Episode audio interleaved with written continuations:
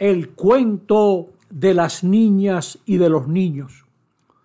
Susanita le pidió a la mamá, mamá, explícame eso que dijeron en la misa de hoy, que Jesús vino a quitar el pecado del mundo. Y la mamá le dijo, ¿te acuerdas, Susanita? Esa película que vimos recientemente era sobre un país del norte y se veía una familia y un niño que se estaba tapando con una funda plástica y con periódicos porque tenía mucho frío. Ese niño tenía frío afuera en su cuerpo, pero también sentía el frío del abandono. Ese es el pecado. El pecado es el egoísmo cuando a mucha gente no le importa nada que haya niños pasando frío.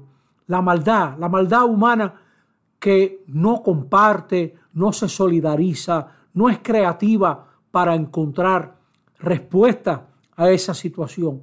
Pues Jesús vino para quitar esa maldad, ese egoísmo y cambiarlo en una actitud de solidaridad, de compartir, de darle la mano, porque cuando los niños pasan frío, hace rato que los corazones de la gente grande están muy fríos y eso no debiera ser.